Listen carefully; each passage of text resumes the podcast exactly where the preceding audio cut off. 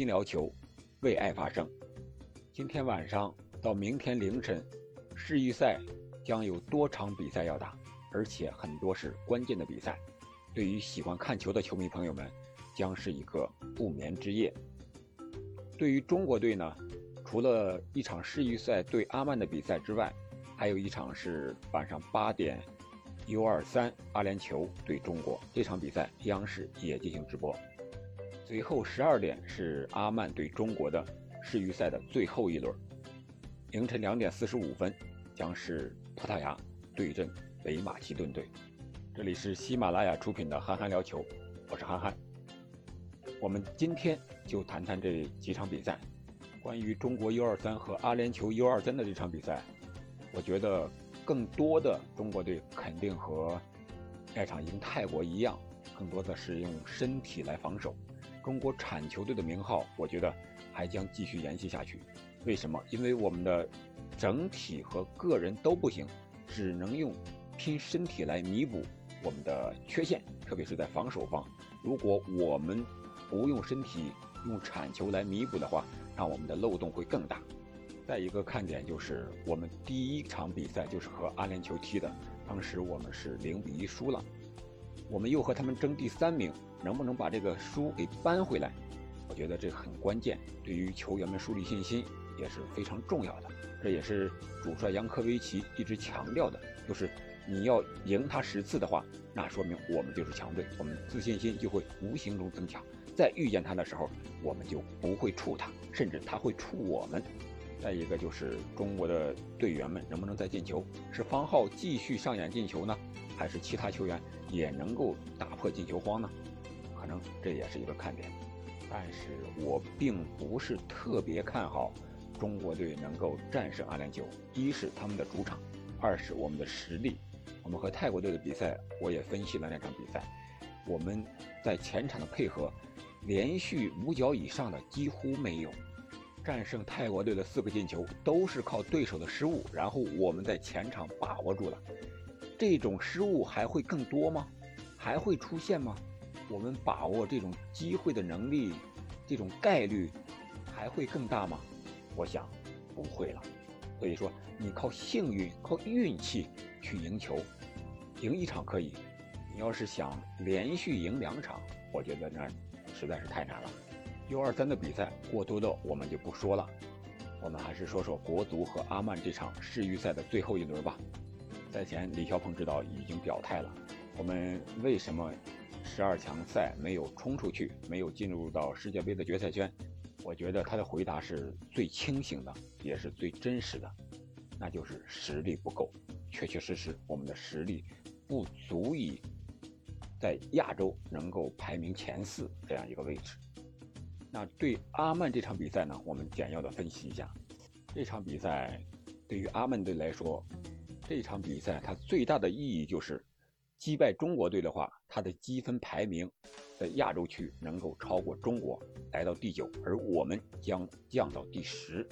所以说，我想他们的战力还是非常强的，因为这个排名有可能涉及到2026年世界杯预选赛的一个排名。所以说，关系到下一届世界杯预选赛的事情，还是非常重要的。你想让他们偷个懒儿，或者说随随便便踢一下吧，我觉得这不太可能了。另外，阿曼队是更换了十余名左右的年轻队员，啊，据说在国家队出场的次数都不到十次。但是我觉得这个要辩证的看，对于中国队来说，年轻队员上场不一定是好事儿。为什么？年轻队员他更想证明自己。他的冲劲儿更足，而我们国足来说，更怕的是一种冲劲儿足、高压逼抢的一种战术，因为我们的整体确实太差了，在进攻上我们拿不住球，打不出整体的配合；而在防守上呢，我们整体的站位又非常的粗疏，容易让对方打穿我们的防线。我们可以看看十二强赛，我们的进球数是九个，到目前为止九轮场均一个。而失球是十七个，将近场均两个，而阿曼队呢，他的进球数也是九个，他的失球数却只有十个，啊，所以说，在防守上将是我们最大的弱点，而这场比赛呢，恰恰是阿曼队的主场，我们的客场。我们在主场的时候是一比一战平了阿曼。那我们回到阿曼的主场，将会怎么样呢？本届十二强赛，阿曼队主场战绩是非常不错的，仅仅是一球小负了日本和沙特。而我们知道，日本和沙特是本组实力两个最强的对手，他们已经排名第一和第二出现了。而我们四个客场是全都输了。面对这样的形势，阿曼是主场最好，我们是客场最差。你说说，这个比赛如果我们想用胜利来收官的话，我觉得确实是很难的。根据前九轮防守上的数据来看，我们要想零封对手，让对手不进球，确实很难。另外一个看点就是我们有多少年轻队员将首发，或者说是能够替补出场。戴伟俊、高准翼、朱晨杰，这是相对来说最年轻的队员。上一场李霄鹏指导让朱晨杰主罚的点球，算是完成了一个新老交替的标志性的事件吧。毕竟朱晨杰在十二强赛出场之后发挥的还是非常不错的。他肯定是未来国足的一个后防的核心，而其他的年轻队员能够再赶上下届世界杯的，可能就是戴伟俊呀、张玉宁啊、高天意呀、高准翼啊这些球员了。我觉得最后一轮胜利收官固然重要，但是用最后一场比赛的胜利来定义整个十二强赛的胜利，显然是不太可能的。什么意思呢？十二强赛你已经打成这样了，即使最后一场你大比分获胜，胜得酣畅淋漓，又有什么用呢？你的排名还是在那儿，只能是第五，不垫底儿。所以说，还不如着眼未来，让年轻队员上去多锻炼锻炼，这将是非常有重要意义的。为了他们在世预赛上的比赛的经历，上场和不上场是完全两个概念。所以说这场比赛。我并不看好中国队能赢。如果是打成零比零，或者说是一比一的话，可能是比较正常的。一比一可能可能性更大一些。想要零封对手，或者说取得一个以上的进球，除了非常顽强的拼搏之外，还需要一定的运气成分。好了，国足的这场比赛我们就说到这儿。我们说说大家可能也非常关心的。C 罗所在的葡萄牙，他们将迎战北马其顿。我们知道，北马其顿在小组赛的时候曾经击败过德国队，在附加赛半决赛的时候，又在九十二分钟的时候绝杀了意大利，让意大利出局了。这样一支球队，我们不仅仅要看他的排名了，他的实力还是非常非常强的。所以说，葡萄牙队，我觉得他的上下也是非常紧张的。首先，佩佩新冠转阴，C 罗在球场上祝贺了一下，欢迎佩佩归来。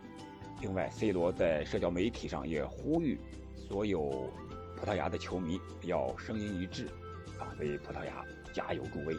啊，可见葡萄牙的上下对这场比赛还是非常的看重，也是非常紧张的。我想更多的是一种紧张。为什么？因为他们只差半步就能飞往卡塔尔了。对于 C 罗的球迷，或者说全世界的球迷，或者说世界杯举办方，还有国际足联来说，肯定都希望 C 罗能够出现在卡塔尔的世界杯赛场上，因为他的流量是毫无争议的排名第一的。如果没有了这样的巨星，又没有了意大利和葡萄牙这样的世界级的强队，那世界杯的成色将会有一些打折。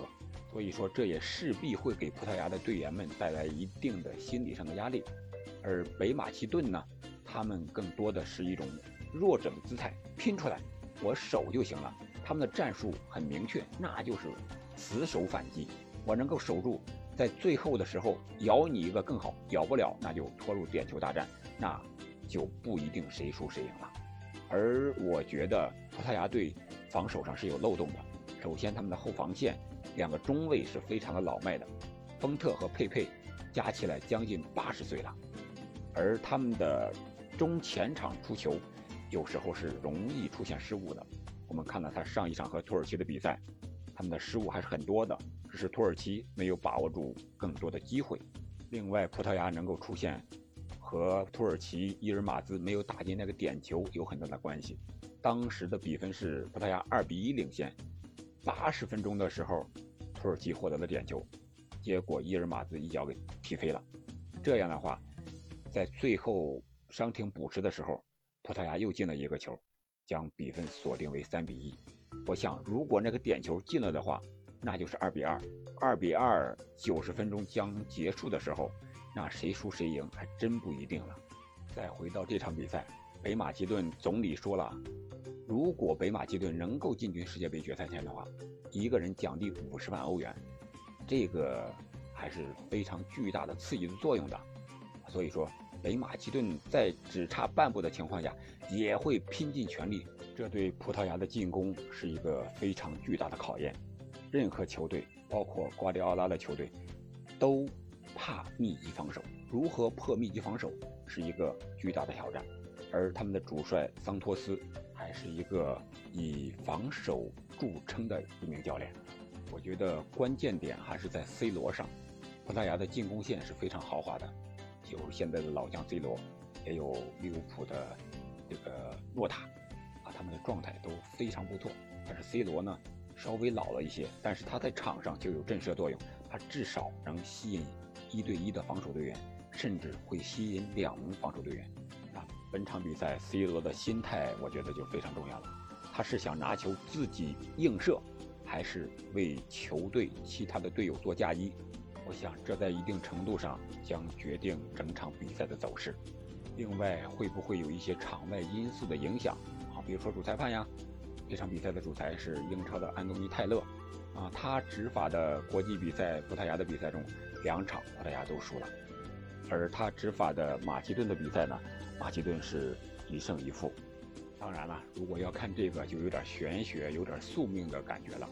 这个我们暂且不谈。我们就看比赛本身。如果非要预估一下谁有可能出现的话，我还是看好葡萄牙。为什么？我们知道北马其顿，他曾经赢过德国，这是一个冷门吧？然后又赢了澳大利亚，又再是一个冷门吧？这两次冷门了。如果再淘汰了葡萄牙，三次冷门，我觉得那就不叫冷门了。北马其顿它就会是一个强队了。这种连续的冷门。这种几率，我觉得是几何性的一个下降的一个态势，所以说，我觉得马其顿大概率不会再制造冷门。但是以葡萄牙目前的状态来看，他们要想在九十分钟之内解决战斗，可能还需要一点运气的成分。好了，关于中国队世预赛的比赛、U23 的比赛，还有预选赛葡萄牙这场关键之战，我们就聊这么多。本期节目我们到这儿也就结束了。你觉得中国 U23 会有什么样的新星涌现吗？国足十二强赛最后一轮对阿曼，会不会胜利收官呢？而葡萄牙和北马其顿这场比赛，你看好 C 罗能够带领葡萄牙飞往卡塔尔吗？欢迎在评论区留言，我们下期再见。